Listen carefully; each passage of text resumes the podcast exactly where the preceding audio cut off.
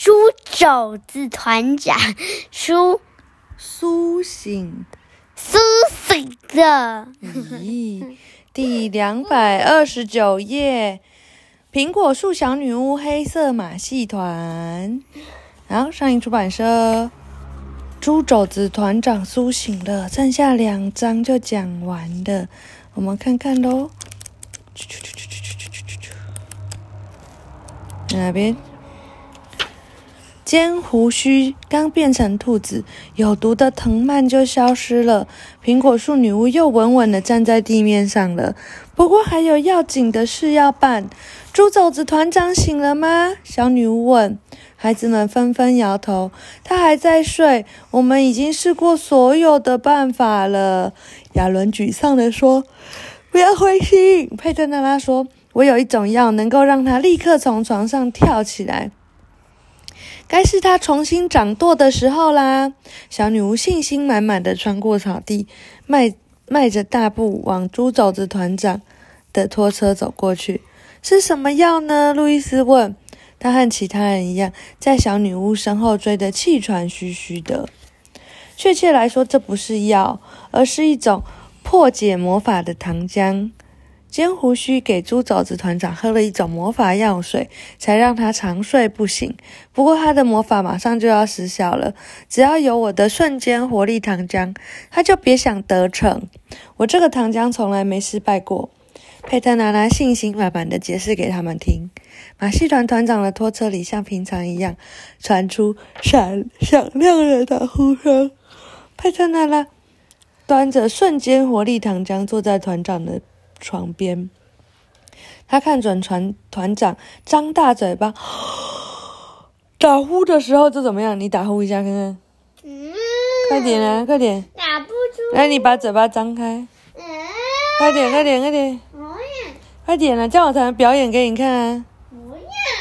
那你这样就不知道他怎么放。我那要怎么放？那我张开，你表演一下。我倒进去。是吗？你确定？你确定？要这样很难呢。你要在我张开的时候把把它放进去。来，你来试试看。我不想要，我不想要。就在呃，他一张开嘴巴的时候，就把勺子一勺魔法糖浆迅速的倒到他的嘴里。团长动了两下嘴唇。把糖浆吞了下去，接着像狮子一样打了一个又大又长的哈欠。打哈欠，妈妈最会了。突然，他睁开眼睛，惊讶着看着所有的人：“怎么回事？你们为什么都这样看着我？你们没有看过别人睡觉吗？”猪肘子团长有点生气的问：“没看过睡那么久的爸爸。”斯黛拉的话把大家都逗笑了。你感觉怎么样？亚伦问他。团长低头看了看自己，感觉好极了。他满意的说：“觉得自己能扳倒一扳倒大树，不过我得先起来一下。麻烦你让一让，麻烦你们让一让。”他把被子扯到一边，双脚踏在地上。耶嘿！孩子们欢呼起来。你的糖浆太管用了，贝德娜拉！雷亚开心的叫着。扑进佩特娜拉的怀里，小女巫的脸上绽放出光彩。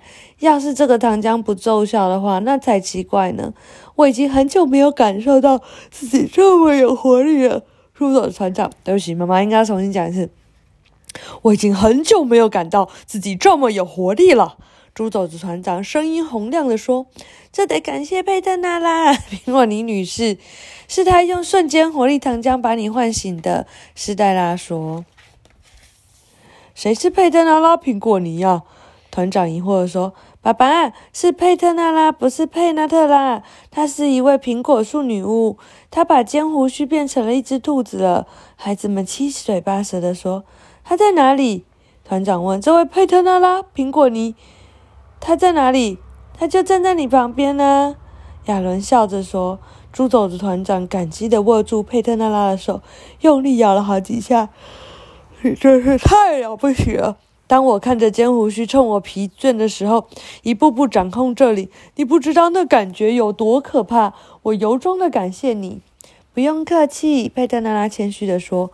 不过马戏团团长还有一个愿望，他对女巫说：“苹果妮女士，你要不要加入马戏团呢？我们节目里还没有女巫呢。”佩特娜拉摇了摇手：“不，不了，不了，谢谢您，谢谢您的邀约，让我很开心。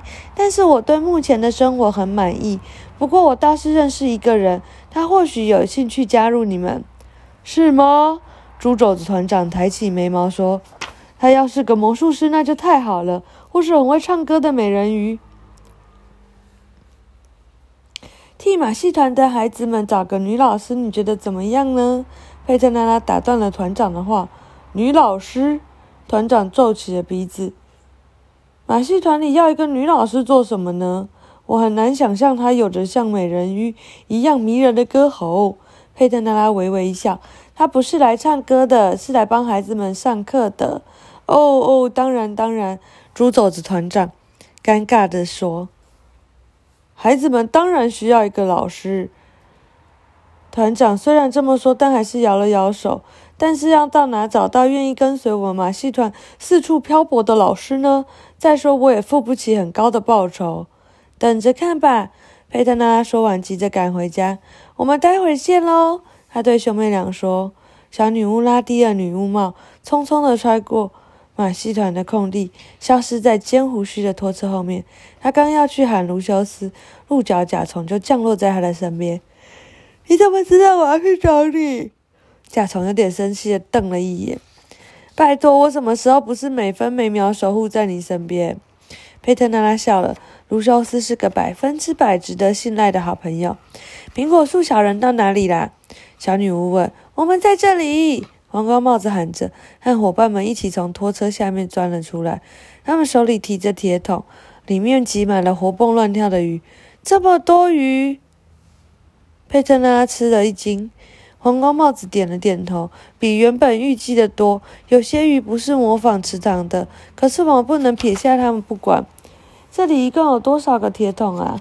佩特拉一边问一边烧着，动脑筋，烧着脑。头动脑筋，七个红光帽子回答：“七个铁桶都挂在扫帚上，那就太挤了。”佩特娜拉想了一下，接着弹了一下手指：“我有好主意！”他召来魔法扫扫帚，用魔法杖点了一下，又念了几句咒语，然后他抓住扫帚头，把扫帚柄交到黄瓜帽子的手里：“拉吧！”黄瓜帽子奉命做，魔法扫帚就这样被拉得越来越长。这样应该够长了，佩特娜说：“把铁桶挂上来，你们也坐上来吧。”等大家都坐稳了，佩特娜拉最后一个爬上扫帚，去模仿食堂。他大喊一声，这根世界上最长的扫帚就应声冲了出去。铁桶里的鱼被倒进了池塘，鱼儿快活的活蹦乱跳，让人看了心情也好了起来。池面上水花四溅，连个性谨慎的泥鳅也都兴奋地跳跃了好一阵子，然后才消失在黑漆漆的池塘深处。佩特娜拉满意的站起来，任务圆满完成。佩特娜拉，呃，苹果树小人噼里啪啦的拍手鼓掌欢呼。讲完了，晚安。要不要最后也讲完？但是好多页哦，算了，明天再听喽。晚安。